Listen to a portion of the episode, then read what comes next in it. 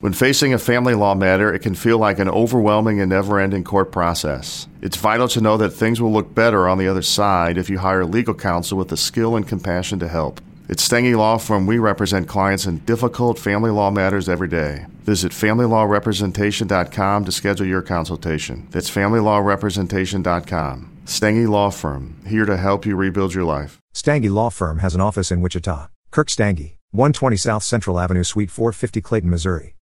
Hola y bienvenidos a un nuevo episodio del podcast Astronomía y algo más, tu lugar de conversaciones informales sobre el fascinante mundo de la astronomía. Mi nombre es Ricardo García y en esta oportunidad te traigo una conversación con Héctor Socas, directamente desde el podcast Coffee Break para estar aquí en Astronomía y algo más conversando sobre el podcast y sobre la investigación de Héctor, que está basada en el Sol. Vamos a hablar todo sobre la actividad solar, tormentas solares, llamaradas y el peligro que puedan tener aquí en la Tierra, cómo se producen estos grandes campos magnéticos, cómo fluye eh, la energía al interior del Sol.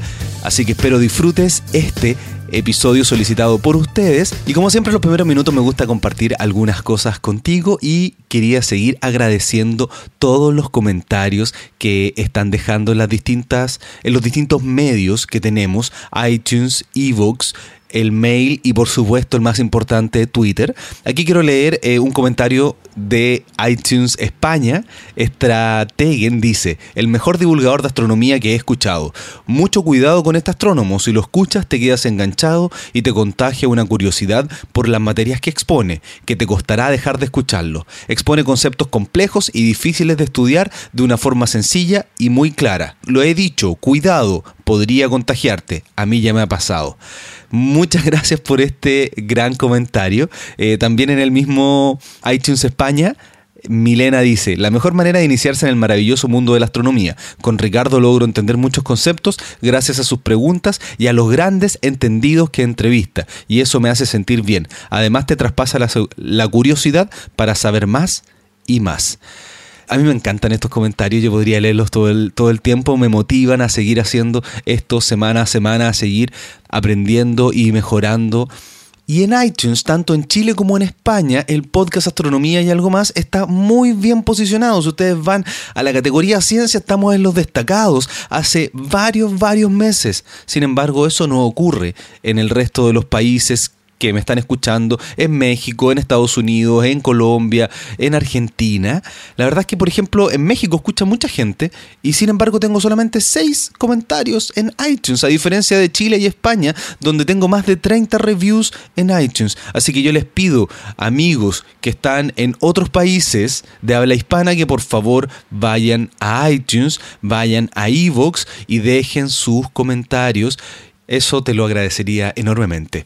Y también quiero aprovechar de invitarlos porque este es un mes donde estoy haciendo muchas observaciones y como ya te anuncié el día de mañana, día sábado, voy a estar haciendo una observación gratuita y la verdad es que aproveché de vincularme con lo que está haciendo el Observatorio Alma y vamos a hacer una observación desde el Cerro San Cristóbal, desde el Anfiteatro Pablo Neruda. Va a comenzar con una charla, también con un espectáculo artístico para después hacer observación. Así que eh, te va a llegar el mail en un ratito porque, bueno, coordiné todo esto para que saliera algo bien interesante. Y los buses de acercamiento van a ser desde Pío Nono, desde las ocho y media todos los datos a través del el correo electrónico. Tienes que hacerlo conmigo porque yo tengo cupos reservados. Por otro lado, el día 26 de diciembre en Santiago de Chile vamos a hacer la observación también con Alma desde el helipuerto de la Torre Telefónica. Para eso la gente de Alma me ha ofrecido tres entradas dobles que yo se la quiero regalar a ustedes. Así que el que le interese hacer observación desde un piso 34 al medio de Santiago, por favor que me escriba a ricardo.astroblog.cl porque el sábado 26 a las 9 de la noche vamos a hacer observación astronómica con una charla que voy a dictar yo. Eh, vamos a tener telescopios. hay un lugar muy, muy precioso. Ustedes vieron la fotografía. Yo las compartí en Twitter de lo que estuve haciendo. La, la primera observación que hicimos ahí en Torre Telefónica. Así que este es un mes donde tenemos mucha observación astronómica y hay que aprovechar para poder conocernos, compartir y conversar sobre estos temas fascinantes de astronomía. Así que los dejo con este episodio que ustedes solicitaron que colaboráramos con Coffee Break, así que espero que lo disfrutes aquí en Astronomía y algo más.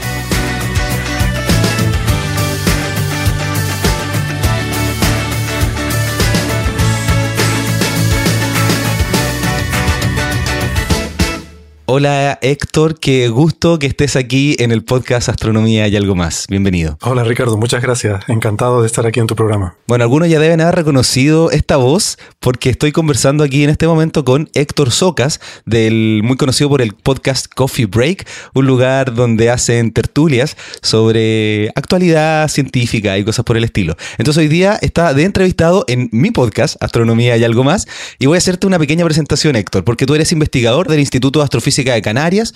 Tu especialidad es la física solar. Recibiste el premio de la Sociedad Española de Astronomía a la mejor tesis doctoral y entre el 99 y el 2008 estuviste, estuviste en el High Altitude Observatory en Estados Unidos. Y tienes una anécdota muy interesante que el Observatorio Espacial SDO, Solar Dynamics Observatory, lleva una placa con todos los nombres que estuvieron en la, en la misión que participaron y también incluye el tuyo. Alguna de las cosas que tú haces que yo creo que la gente de, de Coffee Break no debe conocer tanto quizás porque ahí hablan de tertulia. ¿Qué te parece la introducción? Eh, bien, bien, es correcto lo que has dicho, ¿no? Eh, sí, lo de la placa esa es una, es una anécdota curiosa, ¿no? Porque fue una cosa que surgió a última hora porque se dieron cuenta de que necesitaban cambiar un poco el balance de masas del, del satélite y entonces decidieron pues añadir un, poquito de masa adicional y que iban a poner una placa. Y entonces a alguien se le ocurrió la idea de, bueno, ya que vamos a poner una placa aquí, ¿por qué no aprovechamos y ponemos un poco como reconocimiento los nombres de todas las personas que han participado en esta misión, ¿no? Que por supuesto es una lista muy larga, hay muchísima gente que participa en una misión espacial y de hecho mi contribución fue insignificante a esta misión, ¿no? Pero, pero está tu nombre. Sí, puedo decir que mi nombre está en el espacio, ¿no? Bueno, entonces vamos a hablar de varias cosas. Vamos a hablar de física solar, de eh, la actividad solar y lo que tú estudias, pero quiero partir un poquito con el podcast Coffee Break. Quiero que me cuentes ¿Cómo se te ocurrió la idea o a quién se le ocurrió, cómo surge esto de hacer estas tertulias semanales con diferentes temas de astronomía? Bueno, pues la, eh, surgió un poco como un experimento, ¿no? Eh, nosotros en general los investigadores, eh, siempre, aparte de nuestro trabajo de investigación, pues es importante que hagamos también una, una tarea de divulgación, ¿no?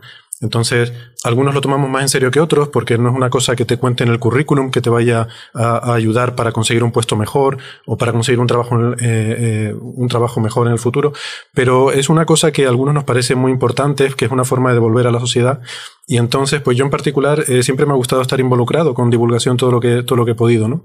Y entonces esto fue una idea que surgió porque yo en particular soy muy aficionado a estas tertulias radiofónicas, ¿no? A mí me gusta mucho, me relaja mucho escuchar la radio, escuchar podcast cuando estoy haciendo cosas que no requieren eh, concentración. Por ejemplo, estoy, yo qué sé, fregando los platos en casa o cualquier cosa así, ¿no? ¿Puedes, ¿puedes, ¿puedes comentarme alguno de los que escuchas así como simplemente para, para que te conozcan aquí nuestros oyentes? Bueno, por supuesto, uno de mis favoritos es astronomía y algo más. Eso no estaba preparado. Muchas es gracias. Podcast, no, pero sí, es verdad, es un podcast muy bueno y te felicito, te felicito por él. Eh, ya lo escuchaba antes de que surgiera la, eh, el hacer esta colaboración, ¿no? Eh, bueno, comentarle a los oyentes, no sé si lo saben, que Ricardo estuvo en nuestro programa anterior como uno de nuestros contertulios y que hoy ha tenido la amabilidad de, de invitarme a estar aquí. Y, pero esto es una colaboración que surgió un poco a, a propuesta de nuestros oyentes, ¿no? Porque en nuestros, eh, en nuestros mensajes que nos llegan en redes sociales, en iVoox, pues había mucha gente que nos decía que hiciéramos alguna colaboración con ustedes. Y, y, luego viendo también los mensajes que tenían ustedes, pues he visto que también había algunos sí. pidiéndolo, ¿no? Así que eh, de alguna forma esto ha sido gracias a los oyentes, ¿no? Que se han puesto pesados en que hiciéramos algo. Bueno, y algunos otros de ciencia que escuches. Sí, pues me gusta también uno eh, que, que se llama un tocayo tuyo, que se llama Ricardo Sánchez, que hace uno que se llama Desde el Sur Observando el Cosmos. Claro, eh, también me gusta. Es un, sí, es un estilo diferente también al, a, eh, tanto a tu podcast como al mío pero, pero son interesantes, ¿no? Y, y de todas formas, y luego escucho de otras cosas, ¿no? Porque tampoco, la verdad es que eh, tampoco consumo mucha divulgación, no te creas, ¿no? Eh, eh, me gusta escuchar podcasts sobre otras cosas, sobre todo sobre la actualidad, sobre la información general, ¿no? normalmente la escucho porque no, no tengo mucho tiempo para sentarme a ver la tele y los informativos. Entonces, pues muchas veces cuando voy, voy en el coche, conduciendo para el trabajo, o como digo, pues haciendo cualquier otra faena, pues así es como me entero de las noticias que pasan por el mundo, ¿no? A base de podcast, de... y ahora están apareciendo también podcasts, ¿no? Porque claro, antes tenías que ser una emisora de radio y tener pues una, una infraestructura muy grande, era muy complicado, pero ahora hay gente eh, que, que, con, bueno, con iniciativa propia, con, con su propia creatividad e imaginación, pues han empezado a hacer podcasts también sobre temas de actualidad y, muy divertidos, algunos de ellos, ¿no? Entonces pueden permitir ser más divertidos que las cadenas oficiales y bueno, pues ese tipo de podcast son lo que me gusta escuchar, ¿no? Entonces sí que es verdad que me he dado cuenta que la fórmula esta de la tertulia funciona muy bien, o sea, tú juntas un grupo de gente, mejor si son amigos, porque hay, hay un feeling, hay una, hay una conexión, y entonces los juntas y los pones a hablar, y, y esto funciona muy bien en deportes, en información de actualidad, de política, de lo que sea, a la gente eso le gusta, ¿no? Entonces, un día se me ocurrió, ¿y por qué no hacer algo así sobre ciencia, no? Eh, porque además también eh, te confieso que, que, pues que mm, tanto yo como muchos de los que hacemos el podcast somos muy apasionados de la ciencia y en los ratos libres, en los cafés, en los almuerzos que quedamos para comer juntos y eso, pues, bueno, no siempre, pero muchas veces estamos teniendo conversaciones muy parecidas a las que se, a las que transmitimos en Coffee Break, ¿no? Y entonces se nos, se nos ocurrió un día, ¿por qué no cogemos esto y hacemos un podcast con estas conversaciones que tenemos? Y, y en principio como un experimento, ¿no? A probar a ver qué pasa. Y empezamos allá por marzo, eh, primero de forma, pues como digo, con medios muy artesanales eh, y como, como algo experimental, a ver si gustaba. Y la verdad es que, eh, bueno, pues parece que está gustando por, por las descargas, por los comentarios que recibimos. Eh, hemos crecido mucho y entonces hasta el punto de que ya eh, una cosa que empezó siendo una iniciativa individual de unos cuantos investigadores, pues ahora el Instituto de Astrofísica de Canarias nos ha, eh, nos ha dado apoyo y nos ha dicho, oye, esto es una cosa interesante, ¿por qué no, dentro de nuestra rama de divulgación, ¿por qué no integramos el podcast dentro de esta divulgación que hacemos? Y, y ahora pues nos, nos, están dando apoyo, nos han ofrecido medios para comprar equipos nuevos y tal, que todavía no, todavía no lo hemos hecho, pero... Pero ya llegará, ¿no? Y encuentro muy interesante la historia porque es más o menos similar a lo que me pasó a mí en el tema de escuchar, consumir mucho podcast. Yo en general consumo mucho podcast en inglés, tienen, tienen cosas muy interesantes y también algunos en español. Y fue como, ¿cuál es el formato? ¿Qué es lo que voy a hacer? Y en general, yo me di cuenta que cuando yo me juntaba con astrónomos, eh, salían este tipo de conversaciones muy interesantes. Entonces, eso es lo que yo quise incorporar, eh, más que, más que tertulia de juntarme a conversar, y además eso ustedes lo están haciendo muy bien, así que qué bueno que tengamos esta, esta, como separación y que, sean, y que sean dos podcasts distintos. Y también me gustaría que, yo sé que hay varios podcasters que nos van a estar escuchando, así que que nos comenten en, los comentarios por Twitter, arroba Break y el mío arroba Quasar, coméntenos si también ustedes empezaron a hacer sus podcasts de esta forma. Ya, entonces tú me decías que les va a llegar un poquito más de, de recursos para poder tener un mejor audio. Sí, la verdad es que nos han ofrecido, ¿no? Nos han dicho, oye, esto está súper interesante, la verdad es que están llegando muchísima gente con muy pocos recursos qué es lo que necesitan. Y yo les he dicho, pues mira, realmente necesidades es que muy poquitas. Esto del podcast se hace muy fácilmente. De hecho, es una de las razones por las que empezamos con esto. No, no necesitas grandes medios para hacer un podcast. En nuestro caso es un poquito más difícil porque eh, al juntar cuatro o cinco personas en una habitación, eh, técnicamente eso, eh, eso tiene algunas dificultades, ¿no? Entonces, bueno, pues, pues en, ese sentido, bueno, vamos a comprar un mezclador nuevo, pero, pero tampoco, tampoco te creas que va a ser una cosa muy, muy, muy así de gran inversión. Y porque nosotros realmente nuestro principal recurso es la gente que viene al podcast, ¿no? Que tenemos la suerte de, de tener gente que, que viene que, que, son, bueno, primero son colegas, que tenemos una muy, muy, buena relación entre nosotros y que son gente que sabe mucho sobre todo de astrofísica, ¿no? Em, entonces, ese es nuestro principal valor, yo creo, más que, bueno, medios técnicos o cosas que tampoco es tan necesario, ¿no? Sí, siempre lo mejor es la calidad del contenido. Y si además a la calidad del contenido uno le suma calidad de audio, muy bien. Pero claro, tú mencionas que con cuatro o cinco personas es, complejo. Yo también, si, si yo escuchaba los primeros episodios que yo hice, y la verdad es que el audio sonaba más o menos. Yo aprendiendo, aprendí ecualización, he hablado con, con ingenieros en sonido para que me ayuden, para tratar de sacar lo mejor del audio. Pero claro, yo tengo un entrevistado, entonces la edición es fácil. Editar cuatro o cinco, ahí me demoraría demasiado, tendría que publicar solo uno a la semana, eh, o sea, uno al mes eh, si, si, si, hiciera un tipo de tertulia como la de ustedes. Oye, quiero que me cuentes un poquito ¿Cómo es la preparación? Porque no es que ustedes lleguen, se sienten y hablan. Hay un, un, poquito de preparación. ¿Alguien tiene que coordinar? ¿Cómo funciona? Sí, tenemos un poquito de preparación. Es algo que hemos querido reducirlo al mínimo. Eh, nuestro programa también muchas veces nos critican con razón de que es un poco disperso, de que a lo mejor eh, nos vamos un poco, es un poco desorganizado quizás, ¿no? Y eso es porque el director es muy malo, eh, pero también porque... pero, pero también porque es parte del proceso. O sea, nosotros no nos dedicamos exclusivamente al podcast, ¿no? Es nuestra labor principal, la mayoría de nosotros es la investigación. de vez en cuando tenemos también algunos periodistas científicos que vienen también, pero no es lo habitual, lo normal es que sean investigadores y que pues una parte de su tiempo se dedica a hacer divulgación, pero no es la actividad principal, ¿no? Entonces tampoco puede ser algo que, no, que nos lleve muchísimo tiempo y entonces la fórmula que nosotros usamos es que en los días previos nosotros vamos viendo las noticias eh, de la ciencia, que en general lo hacemos en cualquier caso, porque uno quiere estar al día de lo que pasa por ahí, ¿no? Y, esa otra peculiaridad quizá en nuestro podcast, ¿no? Que está orientado a la actualidad. O sea, no es un podcast de divulgación en el sentido de que hoy vamos a explicar tal cosa, vamos a explicar tal otra cosa, sino es decir qué es lo que ha sido noticia estos días, de manera que una persona que esté interesada en la ciencia y quiera estar al día puede escuchar nuestro podcast y más o menos pues irá, mm, pues irá viendo cuáles, cuáles son las noticias que se van, que se van produciendo, ¿no? Sí, de hecho, eso es lo interesante. Esa, es la razón por la cual yo lo escucho. Porque a veces no sigo todas las noticias. Yo no soy alguien que se mantenga al día de todas las cosas astronómicas. Trato, tengo mi RSS, sigo los sitios, pero a veces se hace complicado. Entonces yo digo, ya, voy a escuchar mientras estoy, no sé, viajando, como tú dices, fregando platos. Y, y me entero de algunas cosas y digo, esto está interesante y lo dejo ahí marcado. Y después voy y busco el artículo o algo así. Así que de verdad un muy buen formato para mantener, para, para uno mantenerse al día y saber que va a estar una vez a la semana escuchando las noticias de lo que están ocurriendo. Sí, eso fue una cosa que queríamos hacer, ¿no? Porque nos parecía que, que es algo que se salía un poco de la norma y que a lo mejor ahí había una posibilidad. O sea, nosotros hemos buscado intentar hacer algo diferente, ¿no?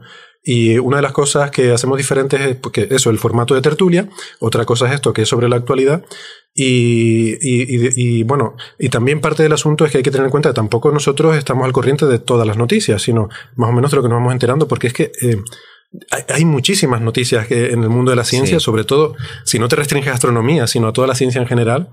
Eh, nosotros damos más peso a la astronomía, evidentemente, por nuestra profesión y nuestro, nuestro sesgo, porque es lo que nos gusta, pero, pero también queremos hablar de otras cosas, ¿no? De medicina, de biología, cuando hay algo interesante, de matemáticas, de física de partículas. O sea, cuando hay algo interesante de cualquier tema, intentamos sacarlo también. Pero es imposible estar al día de todo, porque eh, hay muchísimos científicos ahora mismo, hay muchísimos resultados.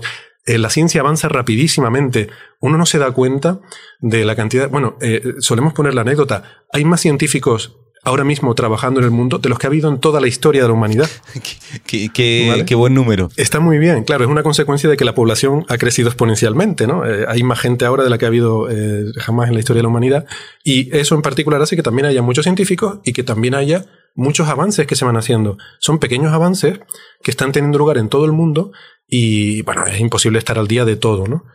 Entonces nosotros pues intentamos poner nuestro granito de arena, las cosas de las que nos vamos enterando por nuestra profesión o por nuestro interés personal, pues las vamos comentando con nuestros oyentes y así pues intentamos ayudar a que el que quiera estar al día pues lo pueda hacer eh, escuchando nuestro programa. Sí, ¿y cómo ha sido esta relación con los oyentes? ¿Cómo se dio? Porque ustedes no, ¿qué es lo que me pasó a mí? Uno no espera que la gente comente, converse, y además eso se da sobre todo en Evox, en, más que en iTunes. En iTunes dejan los comentarios y listo. O en la página, en el blog, a mí por Twitter. ¿Cómo, cómo ha sido este, este descubrir de que hay mucha gente que le, que le interesa este tema y que está dispuesta a apoyar, a ayudar o a, consumir, a decir, oye, sabéis que no has publicado hace mucho tiempo? Eh, ¿Qué pasa? Sí, sí, para, para nosotros, bueno, para mí personalmente ha sido una, una gran sorpresa, ¿no?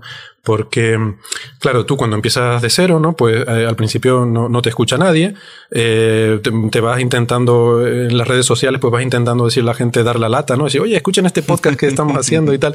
Y poco a poco, pues eh, ves que cada vez te va, te va escuchando más gente, luego entras en contacto con otros podcasteros y vas metiéndote en este mundo.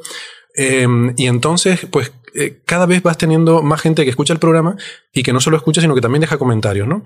Y es muy, es muy impresionante porque e, es, algo como interactivo, ¿no? Eh, por ejemplo, eh, a mí hubo una experiencia que me, me, llamó mucho la atención, ¿no? Y es que un día, en un momento dado, a mitad del verano o algo así, pues bueno, nosotros nos habíamos apuntado a un concurso que hay de podcast en España, que tiene una categoría de ciencia y tal, y más que nada para darnos a conocer, ¿no? Porque no, no teníamos tampoco expectativas de que, bueno, con, con, la cosa esta que estamos haciendo nosotros, pues muy mal tendría que estar la situación para que nos dieran un premio de nada, pero dijimos, vamos a apuntarnos y así nos damos a conocer un poco, ¿no?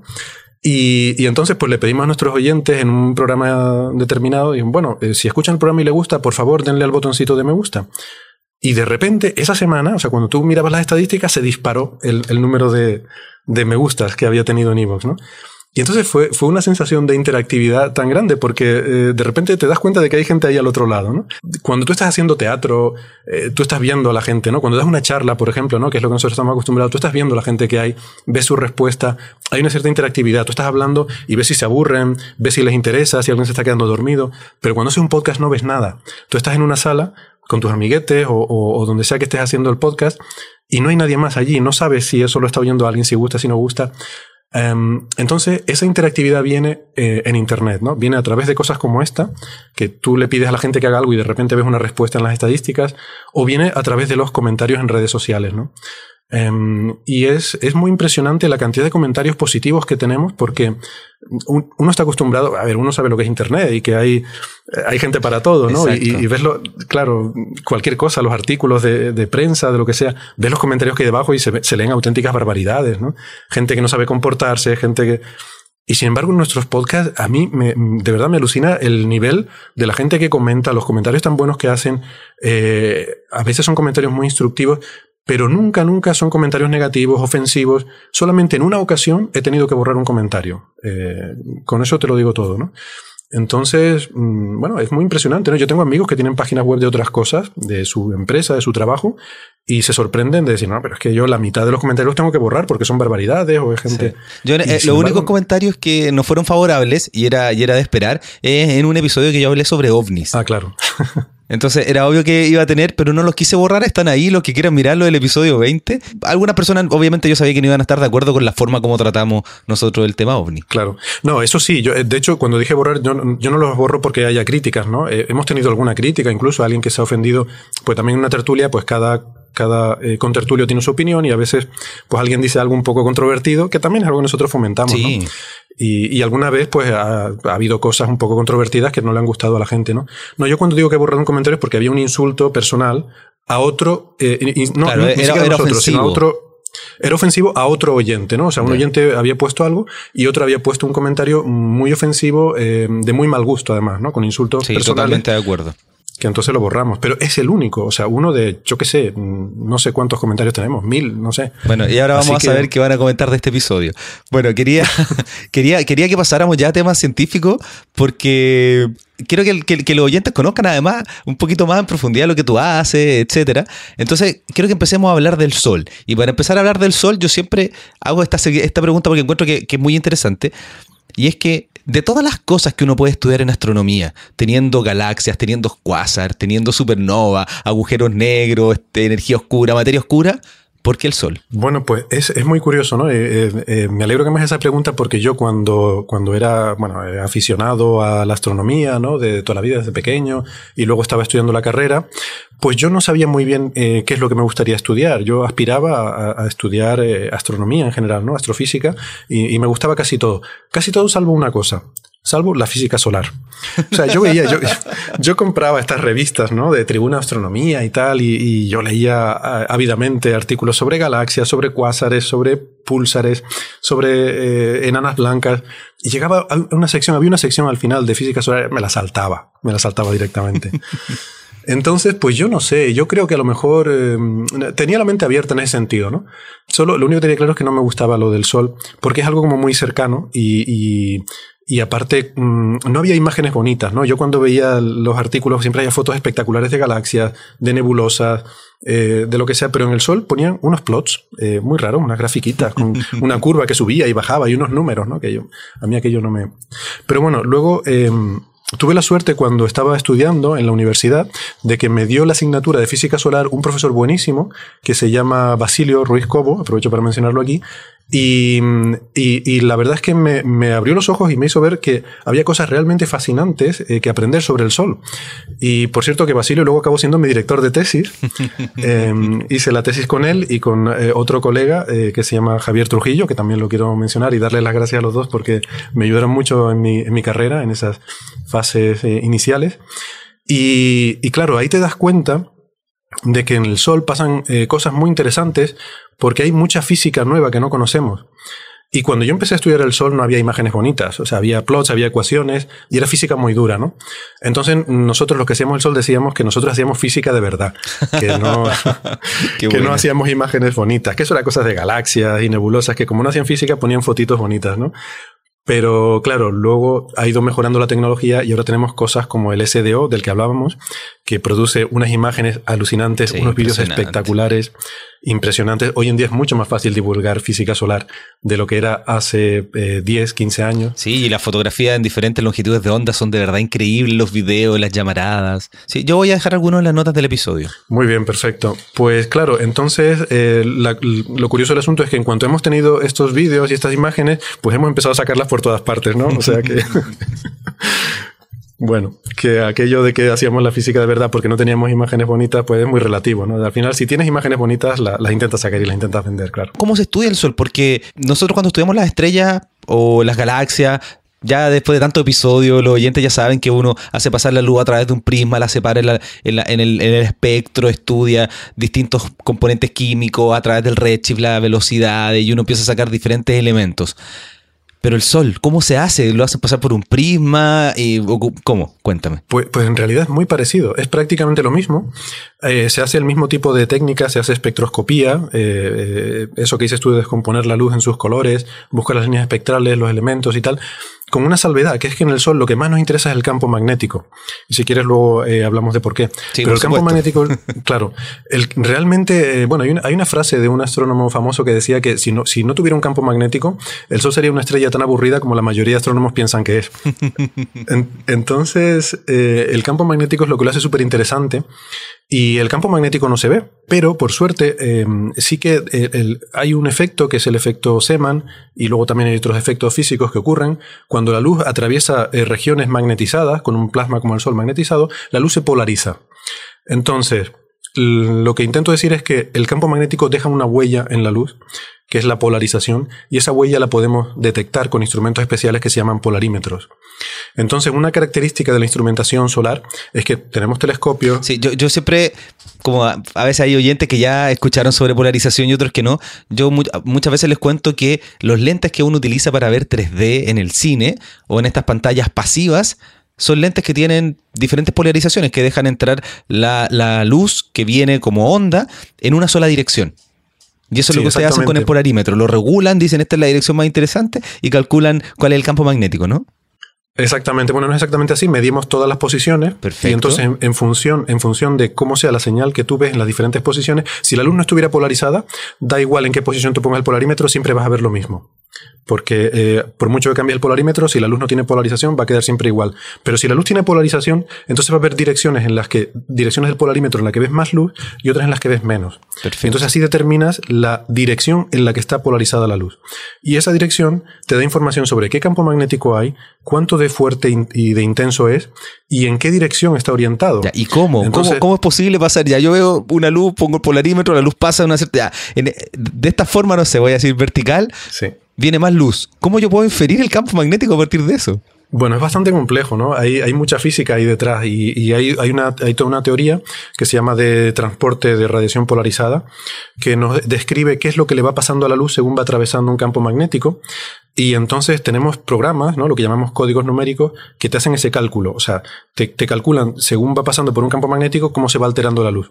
Entonces lo que haces es tú, tú comparas la observación que tú tienes, la comparas con el resultado de tu cálculo. O sea, tú vas calculando para diferentes campos magnéticos, ves, predices cómo sería la, polarización para diferentes eh, configuraciones de campo magnético y entonces comparas esos eh, resultados que has obtenido, los comparas con tu observación y entonces pues habrá un, un eh, o sea, tu observación coincidirá con alguna de las configuraciones que has usado y dices, ah, bueno, pues el campo magnético era así. Ya, pero ahí van, van haciendo como un mapeo en distintos sectores del Sol. ¿Cómo funciona eso? Claro, entonces esto depende también ya de la instrumentación, ¿no? Hay diferentes formas de hacerlo. Por ejemplo, tenemos instrumentación que nos permite coger, tú haces una imagen del Sol y en cada píxel determinas el estado de polarización en ese píxel. Qué buena. Y entonces, claro, tienes toda la imagen y puedes superponer el campo magnético sobre toda esa imagen, ¿no?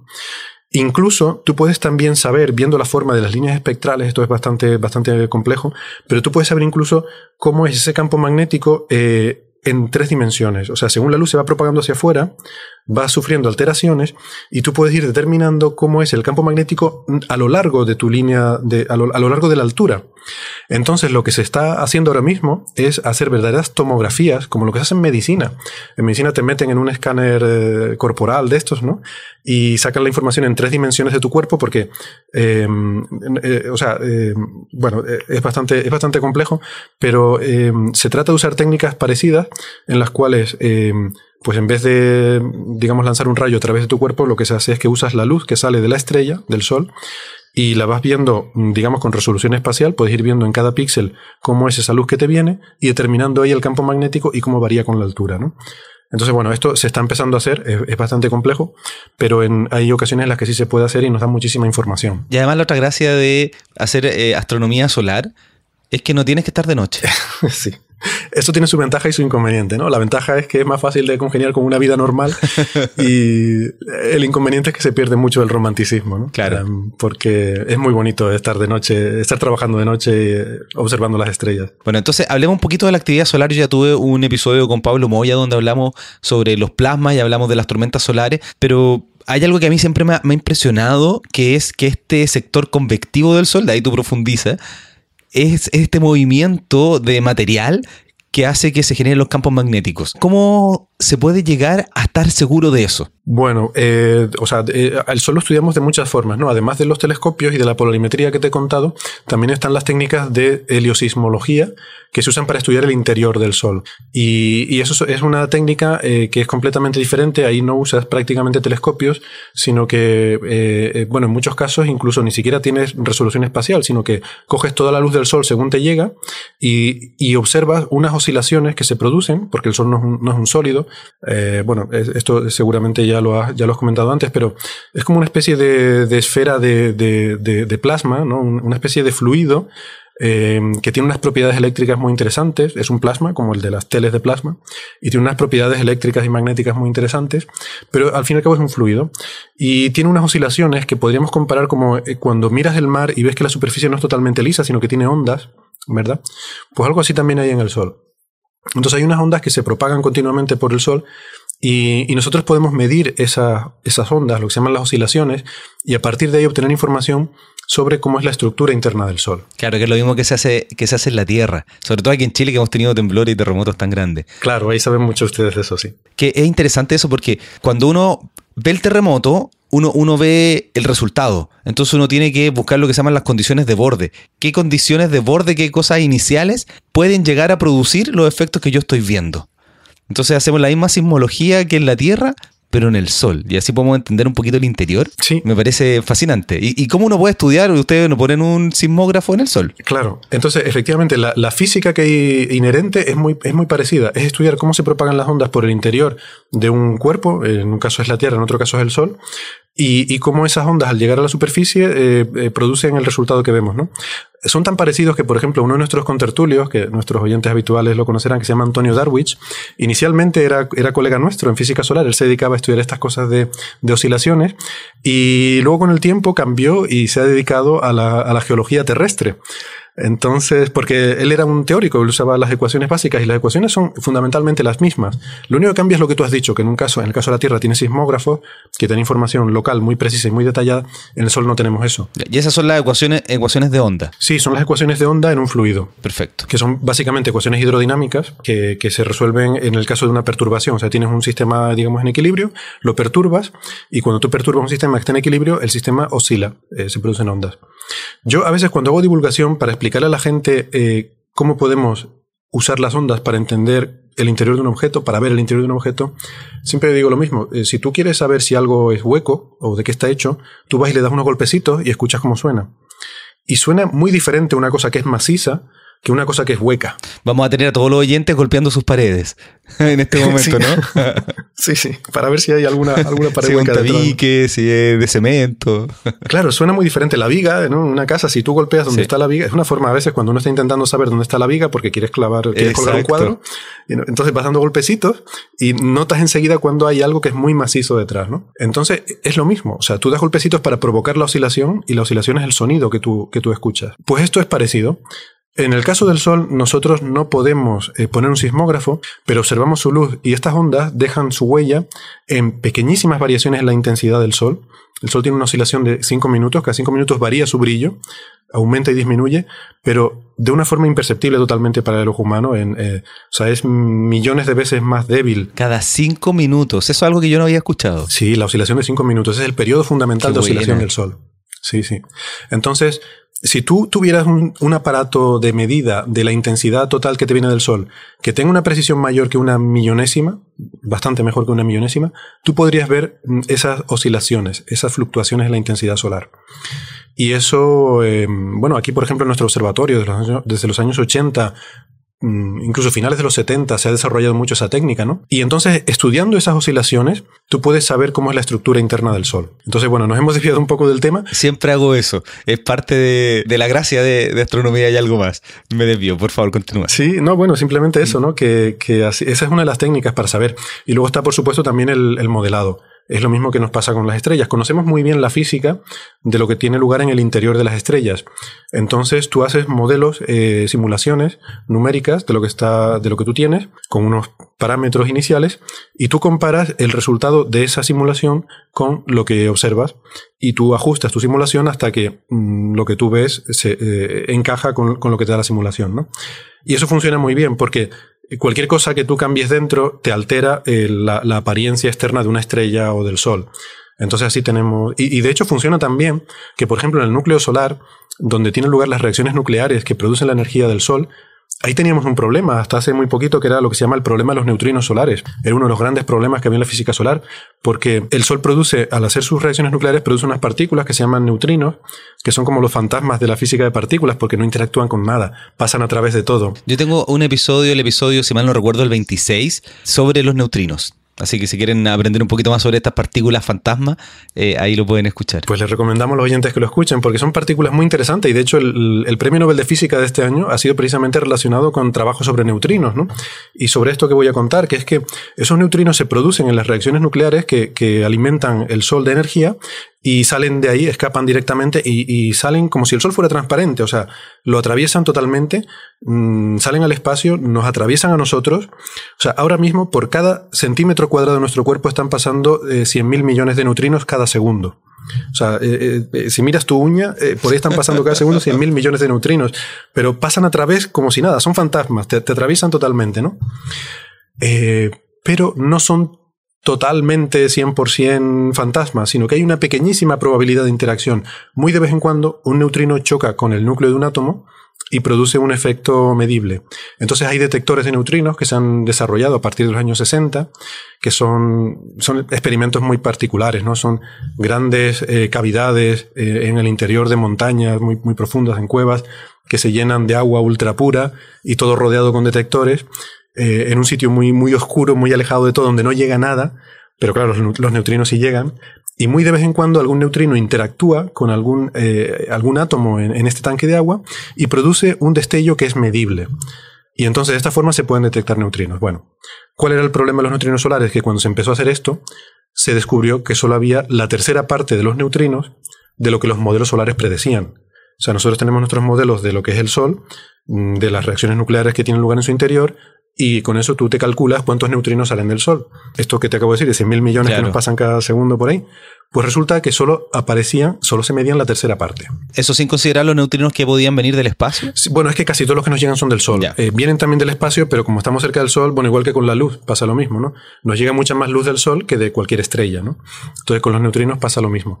También llegan del espacio, pero el Sol nos inunda con la cantidad de neutrinos que produce. ¿Y no tenemos cómo saber cuáles son del Sol y cuáles son de otra, de otra estrella? No, en principio no tenemos forma de saberlo porque estos, estos detectores no son direccionales, ¿no? No, no, no están apuntando en una determinada dirección pero, pero sí que, eh, bueno, sabemos por cálculos que la, la, inmensa mayoría de los neutrinos que nos llegan provienen del Sol. Y en cualquier caso faltaban, o sea, había muy pues faltaban, dos tercios. Dos tercios, sí, sí, o sea, no es que fuera un pequeño eh, desajuste, ¿no? ah, nos faltan tres neutrinos. No, faltaban muchos. Cuéntame, ¿qué, ¿por qué faltaban tantos neutrinos? Bueno, pues ahí hubo una, un debate bastante intenso, ¿no? Eh, los físicos de partículas decían que teníamos mal los, los modelos del Sol, que teníamos que revisarlos, y los físicos solares decíamos que no, que lo que estaba mal era la, la física de partículas, Entonces, pues después de, mucho tira y afloja con este tema, lo que se descubrió es que hay una propiedad de los neutrinos que todavía no se, no se han explicado los físicos eh, de partículas, que es que tienen masa. Los neutrinos tienen un poquito de masa,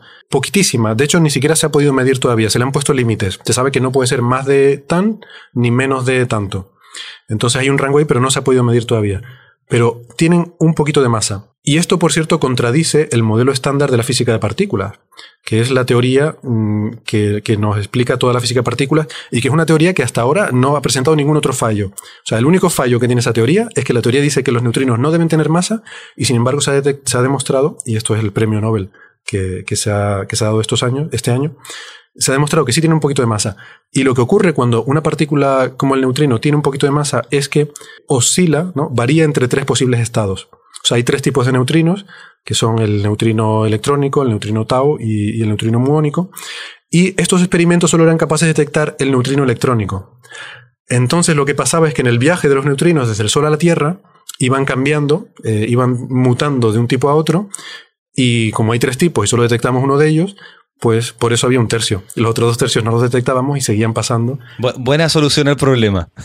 claro, entonces esa fue la solución al problema y, y, fíjate tú, ¿no? Que nos ponemos la medallita a los astrofísicos, no digo los físicos solares porque son los modelos de estrellas en general, ¿no? Lo que tienen, o sea, el Sol es una estrella y existen estos modelos de estrella y bueno, en el caso del Sol simplemente ponen los parámetros del Sol, pero estos modelos son tan precisos que incluso son capaces de corregir a la física de partículas. Y de hecho han encontrado, como digo, el único fallo que se ha encontrado hasta ahora en el modelo estándar de la física de partículas es este de los neutrinos, que todavía mm, los físicos de partículas no han, no, han podido explicarlo. ¿no? Y, viene por el estudio del Sol, lo cual es muy interesante y es lo que tú haces. Pues sí, ese, era uno de los grandes problemas. Sí. quería que siguiéramos conversando porque el Sol es demasiado demasiado potente, de hecho tiene el 99,8% de toda la masa del sistema solar, si mal no recuerdo, un número muy grande. Y nosotros estamos bastante supeditados a lo que hace el Sol y tiene una actividad, esta actividad solar de 11 años, el ciclo, donde vemos manchas, donde vemos llamaradas, explosiones solares. ¿Por qué se produce esto? ¿Por qué llega y tenemos una mancha y después hay llamarada y después eh, vemos que hay periodos de, mayor calma? ¿Cómo, ¿Cómo, es posible? Pues esto es justamente por lo que es tan interesante estudiar el Sol eh, hoy en día. Eh, una de las grandes razones para estudiarlo es entender esta actividad. Y todo esto al final se debe a que el Sol tiene un campo magnético muy potente. O sea, si no tuviera un campo magnético no habría nada de esto. El campo magnético del Sol se produce porque, como decía, está hecho de un plasma, que es un material que tiene unas propiedades. Siempre nos decían en el colegio, yo, bueno, no sé si a ti, pero a mí me decían que había tres estados de agregación de la materia, que eran Exactamente. sólido, líquido y gas, ¿verdad? Bueno, pues en realidad hay más. pero no solemos verlos en nuestra experiencia cotidiana, pero en astrofísica sí que hay otros, ¿no? Hay materia degenerada, y en particular hay plasma. Entonces el plasma es un estado de un gas que está tan caliente que se le arrancan a los átomos, se le arrancan los electrones. Y entonces, ¿qué pasa? Que ya aquello deja de ser neutro, porque los electrones están cargados negativamente y van por su cuenta, y los átomos que se han quedado, que han perdido un electrón, están cargados positivamente y van por otro lado, ¿no?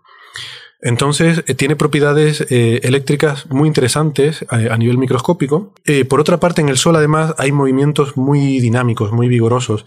Por ejemplo, tú mencionabas la convección.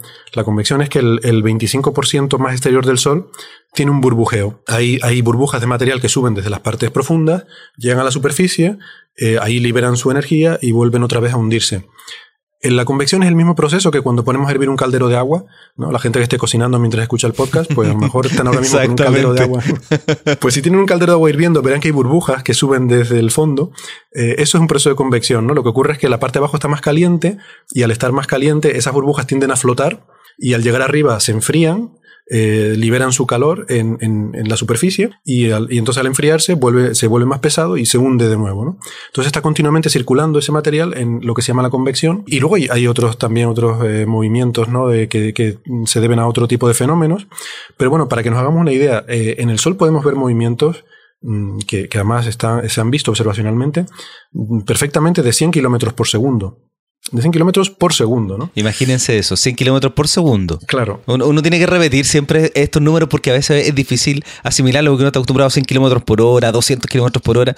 Bueno, esto mismo, pero por segundo. Claro, por eso he recalcado lo de por segundo, porque uno le dice 100 kilómetros por inmediatamente tu subconsciente dice 100 kilómetros por hora, un coche que va rápido. No, no, es 100 kilómetros por segundo. O sea, en un segundo pasas de, yo qué sé, de aquí a Santa Cruz. Bueno, no sé en, tu caso qué, escala de referencia tenemos, tenemos oyentes de todas partes del, del planeta, así que siempre va a haber alguien que no va a entender, pero son 100 kilómetros en un segundo. En un segundo, ¿no? O sea, son, movimientos muy, muy fuertes y entonces cuando uno tiene algo cargado eléctricamente que se está moviendo, eso produce campos magnéticos eh, de forma natural.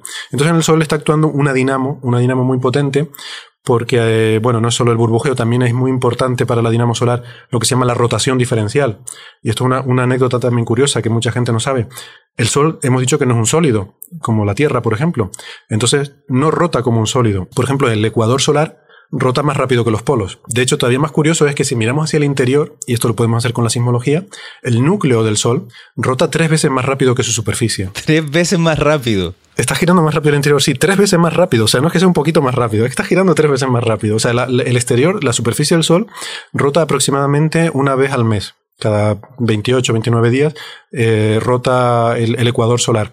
Pero su interior rota, pues eso, cada 10 días aproximadamente. ¿no? Bueno, esto también ocurre en, la atmósfera de Júpiter, donde se producen estas tormentas impresionantes y tenemos estas líneas que son demasiado características de, este gigante gaseoso. Sí, exactamente, exactamente, ¿no? Porque es lo mismo, porque son nubes, no es algo sólido, y entonces hay diferentes velocidades de rotación. Bueno, pues todos estos movimientos que tienen lugar en el Sol de un plasma que está cargado eléctricamente, eso es, eh, produce un, efecto de dinamo y genera campos magnéticos muy potentes. La manifestación más visible son las manchas solares. Las manchas solares son las zonas por las que este campo magnético emerge, eh, los, nosotros lo llamamos tubos de flujo, o sea, son enormes eh, zonas mucho más grandes que la Tierra, estructuras magnéticas que provienen del interior del Sol y que, bueno, del interior, pero no del núcleo, sino de, de, de esta zona de convección, ¿no? De la, la, que dije que era el 25% más exterior. Claro. O sea, vienen, vienen de la base de esta región y cuando emergen estos tubos más potentes, los vemos, eh, son, el campo magnético ya es tan intenso que el plasma se enfría y vemos una zona un poquito más fría y por eso lo vemos más oscuro y son las manchas solares. Pero ¿por qué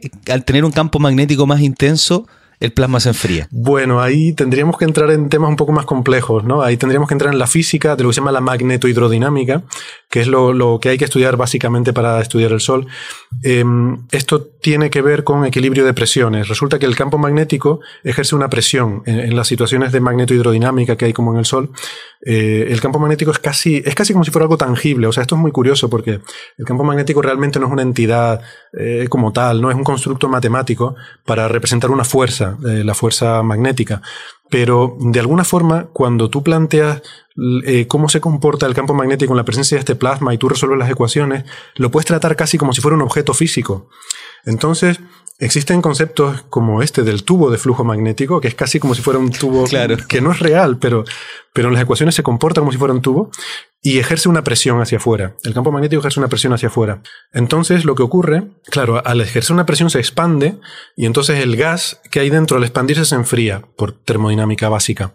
Entonces se llega a un estado de equilibrio en el cual tú tienes un material exterior que no es magnético, que solamente tiene la presión de, debida a la temperatura de un gas caliente, y tienes embebido ahí un tubo de campo magnético que tiene una presión magnética más la presión del gas que hay dentro. Entonces, la presión total del campo magnético y el gas dentro debe ser igual a la presión del gas caliente fuera para que estén en equilibrio. Claro. Porque si no fueran iguales, si fuera mayor la presión dentro se expandiría más y si fuera mayor la presión fuera se, eh, se comprimiría. Entonces, cuando esas dos fuerzas están en equilibrio, pues para eso hace falta que la presión del gas interior sea menor que la presión exterior y para que sea menor la temperatura tiene que ser menor. Bueno, me he enrollado un poco, pero es, es, física básica, ¿no? Con, ecuaciones se ve fácilmente. Sí, no, la gracia es que la gente puede devolverse. Yo a veces lo hago en algunos podcasts, o a veces uno se puede pensar en otra cosa y dice, oh, me perdí lo que estaban aquí y uno se devuelve. Entonces, a partir de, esta presión que ejerce el campo magnético, nosotros vamos a tener lugares más fríos y lugares más calientes. Es correcto, sí. Y, de hecho no solo esa presión, ¿no? Esta es quizás la manifestación más, digamos, aburrida de este campo magnético. Luego pasan cosas muy interesantes porque el campo magnético está en un estado en MHD, en magnetohidrodinámica, así que está congelado. Y esto lo que quiere decir es que el plasma del Sol está obligado, una vez que hay un campo magnético potente, solamente se puede mover a lo largo de las líneas de campo magnético. Entonces, nuestros oyentes, eh, si, si, vas a ponerles algún vídeo de SDO y van a mirar ese vídeo, lo más probable es que vean imágenes eh, en las que se vean como una especie de arcos que salen de la superficie del Sol. Esos arcos son las líneas del campo magnético, que las podemos ver cuando salen de la superficie, y son el equivalente a cuando tenemos un imán y ponemos las limaduritas de hierro alrededor y vemos cómo se forman unas líneas que van de polo norte a polo sur, ¿verdad? O cuando nos pintan en la Tierra, nos representan la Tierra y su campo magnético, como hay unas líneas que van del polo norte al polo sur. Yo estoy aquí moviendo las manos como si los oyentes me pudieran ver, pero bueno, da igual. yo, te puedo ver, no te preocupes. bueno, pues eh, supongo que saben a lo que me refiero, ¿no? Que se, nos representan esta imagen de la Tierra y se ven unas líneas que salen del polo norte y van hacia el polo sur, ¿no? En el caso del Sol, estas líneas se vuelven visibles porque el, material se ve obligado a moverse solamente a lo largo de esas líneas, no se puede mover en direcciones eh, perpendiculares. Claro, pero se ven en distintos lugares porque se producen estos dipolos magnéticos en muchísimas partes. No es, no, es que, Exactamente. no es que tiene el polo magnético en el norte y el polo magnético sur y listo, como la Tierra. Exactamente, a eso iba. No van del polo norte al polo sur del Sol, sino van de la región magnetizada que tiene polaridad norte a la región magnetizada que tiene polaridad sur. Típicamente las manchas solares eh, aparecen en pares, una tiene polaridad norte y otra polaridad sur, entonces el campo magnético va de una a la otra. ¿Vale? Si tú tuvieras una brújula en el Sol, eh, no apuntaría hacia el norte, apuntaría a la mancha solar más cercana. Ahora, estaría derretida, pero bueno. Bueno, tendrías otros problemas. ¿no? Claro, Pero- tendría otro problema. Entonces, cuando tenemos este plasma que se escapa por estos campos magnéticos, las líneas de campo magnético, a veces se producen choques. ¿No es así? Sí. Cuéntame de, esta, de estas llamaradas. Bueno, pues entonces las llamaradas se producen porque, como digo, este plasma está obligado a moverse ahí y, y viceversa. Cuando el plasma se mueve por movimientos de convección o por lo que sea, arrastra consigo el campo magnético. ¿Sabes lo que te digo? Es casi como si fuera un, un- un objeto físico. Pero ¿no? es como que un tipo movió el imán. Es como que alguien movió el imán. Bueno, es más complicado que eso. Es, o sea, es más fascinante que eso porque es como que ha movido las líneas que salen del imán, que son invisibles y que no existen, pero, pero es como si adquirieran una, una existencia física, porque ahora de repente están llenas de plasma y son como tubitos llenos de plasma que van de un sitio a otro y entonces al movértelas las arrastras. Y ahora, un tercer ingrediente es que además hay una cierta propiedad elástica. Cuando tú resuelves las ecuaciones del campo magnético, ves que además, además de la presión que yo te comentaba, también ejerce una tensión que hace que las líneas de campo tiendan a estar estiradas, ¿vale? Si tú las eh, retuerces o si las doblas, el campo magnético ejerce una fuerza contraria que se opone a eso. Es como que, mm, eh, o sea, el campo está relajado, tiene menos energía cuando está estirado. Entonces, en estas configuraciones siempre mm, van como arcos y, y el campo tiene una tendencia a, a- a separar ese arco, a, a desdoblarse, digamos. Eh, pero claro, por otra parte está agarrado por los pies, entonces tampoco puede moverse mucho, ¿no? Pero luego vienen estos movimientos y empiezan a retorcerlo. Y lo van retorciendo y lo van retorciendo, pues se van produciendo movimientos. Y entonces yo lo comparo con un resorte. A mí me gusta hacer la analogía con un resorte. El resorte tú lo coges y tú empiezas a... ¿Lo llaman resorte ustedes? Sí, ¿Muelle? sí, o- resorte. sí, resorte. Bueno, pues tú lo empiezas a retorcer y hay una fuerza elástica que se opone, ¿verdad? Cada vez te cuesta más retorcerlo porque el resorte quiere estar eh, desenrollado. Claro. Entonces, claro, entonces en el caso del resorte es energía potencial elástica que se va acumulando a medida que tú lo vas retorciendo. En el caso del Sol es energía potencial magnética que se va acumulando mientras el- los movimientos del Sol van retorciendo el campo, ¿no? Pero el resorte tú lo vas retorciendo y llega un momento en que ya no da más y se rompe. Entonces el resorte se rompe y salta y toda esa energía potencial que ha acumulado la libera de forma violenta. Entonces, si, si no tienes cuidado, te puede incluso saltar y hacerte daño. Pues el- el- lo mismo pasa con el campo magnético, se va retorciendo hasta que llega un momento en el que se produce un fenómeno que sería el equivalente a ese romperse del resorte que se llama reconexión magnética, que es que las líneas de campo magnético están muy retorcidas, se reconfiguran instantáneamente, cambian a una configuración de menos energía en la que está menos retorcido y toda esa energía eh, que, ha, mm, que se ha quitado de encima, digamos, porque pasa a una configuración de menos energía potencial, toda esa energía la libera de forma violenta en una gran explosión. Y, y eso es básicamente lo que ocurre. Y estas explosiones son tremendamente energéticas, son como detonar cientos de millones de bombas atómicas al mismo tiempo en el Sol. Estas explosiones mm, son las que vemos en estos vídeos tan, tan fascinantes de SDO y son muy interesantes no solo para los científicos por los procesos físicos que ocurren, por ejemplo, la reconexión magnética es un fenómeno que todavía se entiende bastante mal, todavía no, no lo entendemos en detalle y es siempre lo que decimos cuando pedimos dinero para un telescopio nuevo, para un, cuando vas a pedir eh, mil millones de dólares a la NASA para hacer el SDO, lo que les dices es que vamos a observar la reconexión magnética y vamos a entenderla. Claro, ahora el nombre reconexión magnética me suena, yo, yo aprendí un término nuevo con ustedes que es ma- magufo, suena como algo que podría decir un magufo. Vamos a hablar de la reconexión magnética. Dios mío, sí, sí, es verdad. Es un término total. Algún día, algún día lo veremos. En, eh, te, leeremos, te leemos el horóscopo y te hacemos una reconexión magnética para, para curar tu desequilibrio emocional.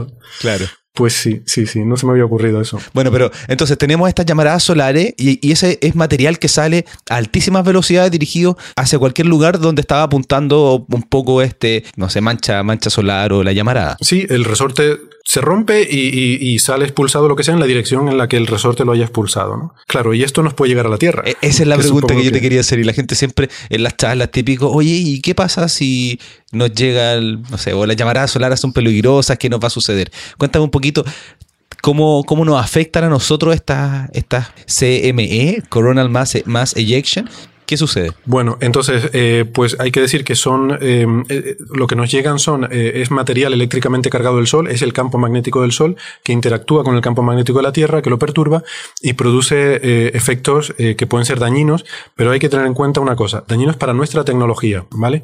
El Sol tiene un ciclo de actividad de 11 años, lo mencionamos mm, brevemente hace un rato. Quiere decir que cada 11 años pasa por un máximo de actividad, el último fue en 2013 y ahora estamos empezando a bajar la actividad llegará a un mínimo y luego volverá a subir otra vez la actividad hasta que haya otro máximo, ¿vale? yo, no, no, quiero, bueno, yo me voy a desviar, pero esta pregunta la he recibido muchas veces también.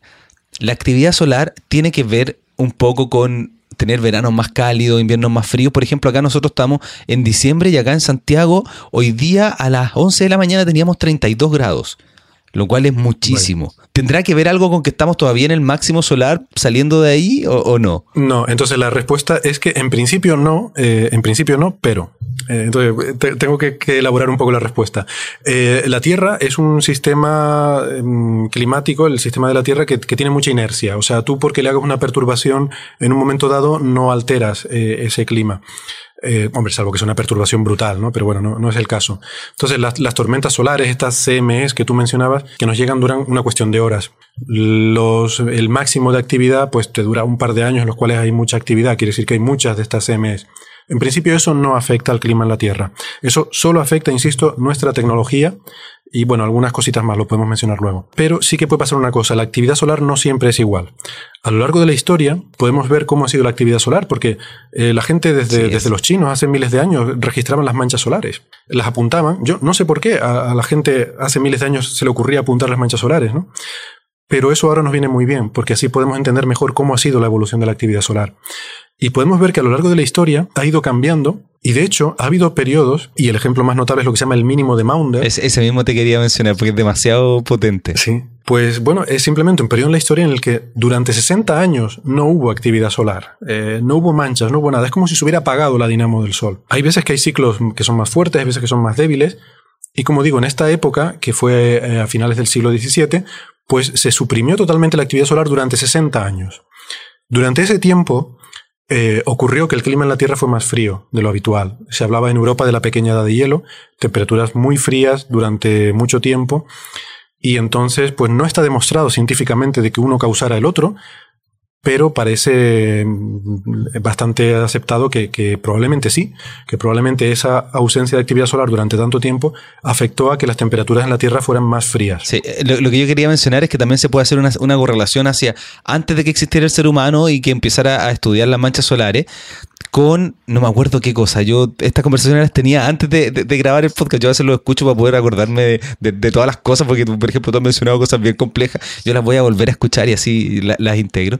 Entonces uno puede estudiar los hielos en la Antártica hacia abajo para tener una especie de historia de cómo ha sido la actividad solar antes de que estuviéramos nosotros y se ha hecho una pequeña correlación entre las eras de glaciación y los mínimos solares. Sí, el, o sea, se puede extrapolar hacia atrás también la actividad solar mirando efectivamente eh, eh, las relaciones isotópicas en, en los hielos porque afecta cuando hay tormentas solares se emiten partículas eh, de alta energía que afectan eh, la vida media de los isótopos. se observa también sí, en, las cortezas de los árboles también se observa. Lo que pasa, claro, es, más complicado, ¿no? Siempre es más fácil si un señor se ha molestado en apuntar las manchas, esos datos son de, son de mejor calidad. Son más precisos que estar mirando isótopos en el hielo en la Antártida. Pero, pero sí, se puede también extrapolar mucho más atrás. ¿no? Bueno, yo no estoy tan al corriente de que haya esas correlaciones tan hacia atrás, porque también las glaciaciones son periodos muy largos de tiempo, y yo no sé si ha habido mínimos, eh, yo, por lo que tengo entendido, el mínimo de Maunder es el que tenemos constancia eh, real de que ha sido un, super mínimo muy, muy largo. De hecho, la pregunta es, ¿Qué está pasando ahora mismo? Esto es muy interesante. El último máximo, como digo, fue en 2013 y fue un máximo muy débil. El mínimo anterior a ese máximo fue muy, muy profundo. El Sol estuvo en muchísima calma. Desde hace 100 años no había estado tan en calma. Y el máximo anterior también fue débil. Entonces, parece ser que estamos viviendo una época de actividad solar inusualmente baja. Y hay investigadores incluso, aquí hay que decir que todo esto, toda esta ciencia del Sol está todavía bastante en pañales. O sea, conocemos la física fundamental, pero no tenemos todavía una, eh, una capacidad práctica de hacer predicciones, de extrapolar hacia el futuro. O sea, estamos como los meteorólogos a lo mejor de hace 200 años que entienden las ecuaciones de, de, la hidrodinámica, pero no pueden predecir el tiempo dentro de tres días. A veces tampoco los meteorólogos de hoy día lo pueden predecir. también, también es verdad. También es verdad. Bueno, pues nosotros eh, no, no, no, estamos todavía en condiciones de hacer predicciones, aunque hay gente que lo intenta, ¿no? Y hay investigadores que, que dicen que, basándose en lo que estamos viendo, que el Sol está entrando en una etapa similar a la que había al principio del mínimo de Maunder y que pues a lo mejor no algo tan exagerado, pero que estamos yendo hacia una etapa de actividad solar muy baja. ¿Y eso nos va a ayudar con el calentamiento global? En principio eso nos ayudaría, desde luego, nos ayudaría con el calentamiento global. Claro, tiene el peligro de que si ahora que el Sol se está portando bien tenemos este problema, como el Sol deje de cooperar, el problema se nos va a agravar bastante más de lo que, de lo que tenemos ahora. Oye, Así que dejamos a, la mitad eh, la influencia de estas llamaradas solares en la tecnología, como que lo mencionamos solamente. Profundiza un poquito más sobre eso porque dejamos la pregunta ahí planteada, no la respondimos completamente porque no, nos debíamos de este tema que yo creo que es demasiado importante porque la, actividad solar y el estudio del sol es fundamental para lo que nosotros hacemos hoy día en la Tierra, lo que vamos a estar haciendo y, nuestro pasado como lo estábamos viendo con el mínimo de Maunder. Así que profundicemos un poquito en las llamaradas que a toda la gente le llama tanto la atención. Sí, esto es importante explicarlo bien porque hemos tenido incluso hace un par de años eh, bastante, en fin, un movimiento magufo bastante fuerte con el tema de que iba a ser el fin del mundo en 2012 porque había unas profecías de los mayas o de no sé qué y porque además se juntó con una película de no sé cuánto y porque hubo mucha gente que ganó mucho dinero diciendo que iba a ser el fin del mundo. Entonces, bueno, vimos que 2012 pasó y no hubo fin del mundo ni hubo nada, lo cual yo lo sabía básicamente porque un par de años antes había ido al banco a pedir una hipoteca para comprarme la casa y me la dieron. Y un banco no te da una hipoteca a 30 años si supiera que se va a acabar el mundo y estas cosas los bancos las saben. Entonces, eh, yo estaba muy tranquilo. Eh, es importante decirle a la gente que la actividad solar ha existido siempre. Por eso nos eh, hablábamos ¿no? de los registros históricos, de, los, esto de la Antártida. Desde que el hombre pisa la Tierra ha existido actividad solar y, bueno, pues nunca ha sido una cosa apocalíptica ni ha sido el fin del mundo. ¿Qué es lo que pasa? Que ahora dependemos más de la tecnología. O sea, ahora tenemos eh, instalaciones eléctricas que son susceptibles. Nuestra tecnología es vulnerable a la actividad solar. Entonces hay una serie de efectos que son, por ejemplo, eh, posibilidad de apagones en grandes ciudades sobre todo, y sobre todo en Norteamérica. Y voy a explicar por qué. La Tierra está protegida por un campo magnético. Estos días, además, recientemente hemos visto noticias sobre los efectos devastadores de la actividad solar de las M en Marte, incluso en Venus, donde es capaz incluso de arrancar la atmósfera. Eh, hay un estudio de hace un mes que salió según el cual postulaban que Marte tenía una atmósfera mucho más densa que la que tiene ahora y hace 3.000 millones de años la perdió porque el Sol se la arrancó a base de, de golpearla con CMS. Marte no tiene campo magnético y Venus tampoco. Están expuestos a estas eh, tormentas solares. La Tierra está protegida hasta cierto punto por un escudo magnético. Ese escudo es más fuerte en el ecuador y es más débil en los polos, por la configuración esta del campo magnético que sale de los polos de, un polo a otro. De hecho, lo que ocurre cuando estas llamaradas llegan a la Tierra, el campo magnético terrestre lo atrapa y lo redirige, está obligado a moverse a lo largo de las líneas de campo, igual que en el Sol, y lo redirige hacia los polos. Entonces, este plasma entra a la Tierra a través de los polos. Y eso es justamente las auroras. Cuando hablamos de las auroras boreales o australes, que son preciosas, lo que estamos viendo cuando vemos una aurora es partículas que vienen del Sol chocando contra la alta atmósfera de la Tierra, siguiendo las líneas de campo magnético terrestre, y al chocar con la alta atmósfera producen esa fosforescencia tan, tan hermosa que vemos. Pero son partículas que vienen del Sol. Y luego, por otra parte, el polo magnético no coincide exactamente con el polo norte, sino que está ligeramente inclinado hacia América. Entonces, en América del Norte, muy cerca de Canadá, es por donde sale, digamos, por donde emerge el polo norte magnético y el polo sur magnético pues emerge en, medio del océano. Por, el otro lado de Chile, así que yo si voy a Punta Arena, donde he estado, es muy difícil ver auroras. Sí, por eso cuando hablamos de auroras y de estas cosas y buscas en páginas especializadas sobre la presencia de auroras y tal, hablan de latitud magnética, ¿vale? La latitud magnética no es lo mismo que la latitud geográfica, en general es, eh, bueno, depende de dónde vivas, ¿no? Entonces, si vives, por ejemplo, en Canadá, tu, tu, latitud magnética es más alta que tu latitud geográfica. O sea, esto quiere decir que estás más cerca del polo magnético de lo que estás del polo, del polo norte. Eh, y por eso en, Canadá, por ejemplo, es donde ha habido más problemas, donde ha habido más apagones en las grandes ciudades cuando ha habido eh, eventos solares potentes. Pueden pasar cosas como esa, pasan cosas como que los astronautas que están, no, están protegidos por ese escudo magnético tienen que refugiarse. En la estación espacial hay una sala eh, muy incómoda porque es muy pequeñita, pero muy, con paredes muy pesadas, con un blindaje, para proteger a los astronautas de las radiaciones que se producen en estas tormentas solares. Entonces tienen que, tienen que protegerse. Los satélites eh, que están ahí en el espacio pueden sufrir daños. Eh, nuestra tecnología en general puede ser dañada, ¿no? Entonces, por eso, no es que vaya a ser algo apocalíptico, no es que vaya a ser el fin del mundo, pero puede dañar nuestra tecnología y de hecho hay estudios que sugieren que un evento solar muy potente, y aquí hacen la comparación con un evento que ocurrió en 1859, que se llama el evento Carrington, que fue una gran tormenta solar que golpeó la Tierra eh, en aquella época, es la tormenta solar más potente de la que tenemos constancia históricamente. Claro, en 1859 no es que hubiera mucha tecnología, la gente no iba con iPads por la calle, ¿no? Pero algo de tecnología había y, por ejemplo, los trabajadores del telégrafo en Estados Unidos eh, eh, decían que, bueno, el telégrafo se averió, dejó de funcionar durante, durante un par de días y los trabajadores decían que saltaban chispas del aparato. Eh, hasta, ese, hasta ese nivel llegaba, ¿no? Y bueno, se veían auroras boreales. Nosotros aquí en Canarias, por ejemplo, que es una latitud muy baja, estamos a 28 grados de latitud, hay registros de auroras boreales.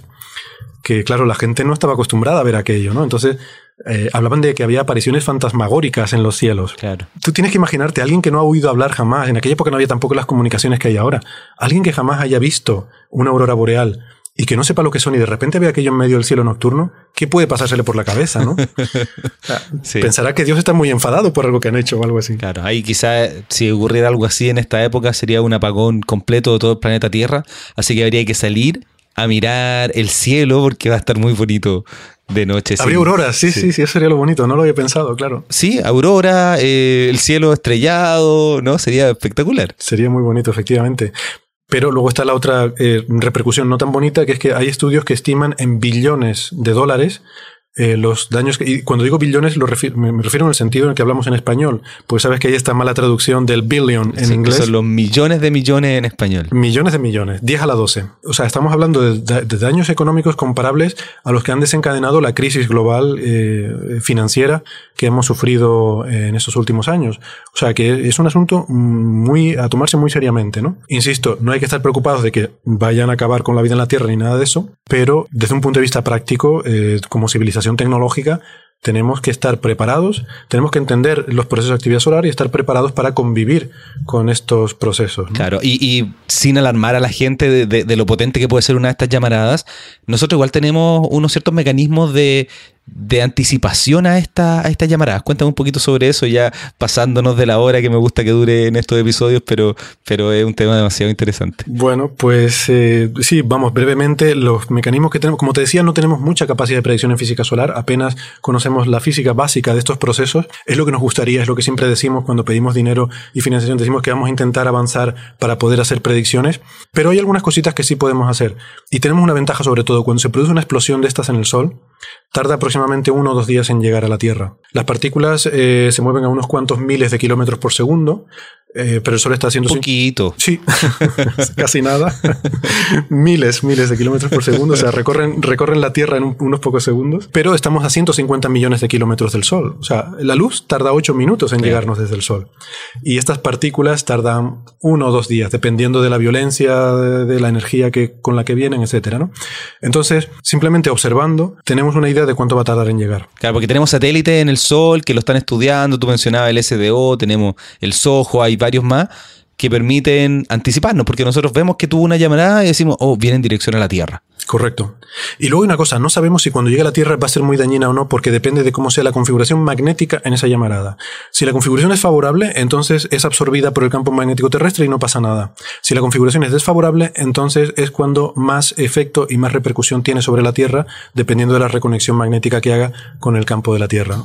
Entonces, bueno, eh, ves que he deslizado sutilmente el La término. reconexión porque- magnética, yo no quería decirlo, pero ocurre, ocurre eso porque el campo magnético además no es estático, no es que nos va a proteger siempre, sino que dependiendo de la forma que traen estas partículas o el campo que se está generando, se va a mover nuestro campo magnético, a desplazar, se genera un efecto como de resorte, que las cosas vuelven. Es un tema bien, bien interesante cómo se mueven los campos magnéticos. Sí, correcto, interactúan con el solar, ¿no? Y se termina absorbiendo eh, dentro de este sistema. Y es, sí, es bastante complejo, ¿no? Es como cuando tiras una piedra a un estanque y se forman ondas y cosas así, pues algo así pasa cuando perturbas este campo magnético terrestre, ¿no? Entonces, bueno, pues tenemos esos, esos satélites, como tú bien dices, que están observando el Sol y eh, tenemos 24 horas eh, de observaciones continuas y cada vez hay más interés de la industria privada, o sea, la física solar es una de las pocas áreas en, astrofísica eh, donde hay gente privada poniendo dinero porque hay muchos intereses económicos. Absolutamente. las aseguradoras, por ejemplo, saben que cuando llegue un evento como el evento Carrington, que en algún momento ocurrirá, saben que van a tener que desembolsar miles de millones de dólares en daños. Entonces están muy interesadas en este tema. O, para poder quizás las cláusulas deben decir no se incorporan llamaradas solares. sí, bueno, de momento no lo dicen, lo tienen asumido. Entonces ellos tienen calculado en sus en, lo que cobran, tienen calculado cuánto tienen que cobrar para poder compensar. Lo tienen calculado. sí, sí, sí, no, hay estudios de eso, ¿no? Hay una cierta probabilidad y ellos la incorporan, ¿no? De, un evento Carrington. Y así es como entonces ustedes, los físicos solares o, los astrónomos solares, piden dinero a la aseguradora. Bueno, nosotros en particular no, porque nuestra investigación es básica, ¿no? Entonces a, a ellos no les interesa tanto lo que hacemos nosotros, pero yo sí que, bueno, tengo la anécdota, ¿no? Yo tengo una colega que trabajaba también en este tema y es la única persona que yo conozco que un general del ejército de Estados Unidos fue personalmente a hablar con ella a su despacho. Esto fue muy espectacular, es algo que los científicos no estamos acostumbrados. Tú imagínate en un centro de investigación, en este caso en Estados Unidos, que trabajaba ella, que tú estás ahí trabajando en tu oficina y de repente aparece ahí una comitiva de unos militares y viene un general del ejército de Estados Unidos a, pues eso, ¿no? A, tener una conversación. Bueno, en fin, que nosotros el, tipo de cosas que hacemos en particular en el Instituto de Astrofísica es muy de física básica, de estos procesos de interacción entre plasma y campo magnético y, nosotros nos financiamos más bien con dinero público porque es investigación básica, ¿no? Pero esto interesa a todo el mundo. Incluso a los militares porque, claro, no es que sea un arma la, eh, la CMS. Todavía. Todavía. Pero sí tienen algo muy interesante para ellos, que es que eh, muchas veces cuando viene una CME muy potente, los satélites, para que no se dañen, hay que apagarlos, hay que ponerlos en modo seguro. Entonces, en particular, los satélites espía hay momentos en una, una, CME muy intensa que tienen que estar apagados. Entonces es muy interesante para los militares saber cuándo los satélites espía eh, están apagados, obviamente. No, pero sí, todos los elementos tienen sus problemas de seguridad y en este caso toda la tecnología satelital, cuando hay un, un CME muy importante, hay que ponerlo en modo seguro, mirándose a la Tierra, protegiéndose etcétera. Cerrando, cerrando una ventanita, apantallándose, sí, sí. Cada vez, la verdad que cada vez la tecnología se hace más robusta. Eh, según vamos entendiendo mejor estos procesos, cada vez la tecnología es más robusta y ya no hay tantos problemas como había, por ejemplo, en los años 80, pero, pero bueno, pero sigue habiéndolos, ¿no? Y es importante, como yo digo, eh, yo creo que todos asumimos, y bueno, ¿qué les voy a contar a ustedes en Chile? Que vivimos en un planeta activo. Tenemos un planeta que es activo. Eh, nosotros en, Canarias son islas volcánicas y también entendemos bien esto. insisto, pues no, no, al nivel que ustedes, pero, pero también conocemos esto.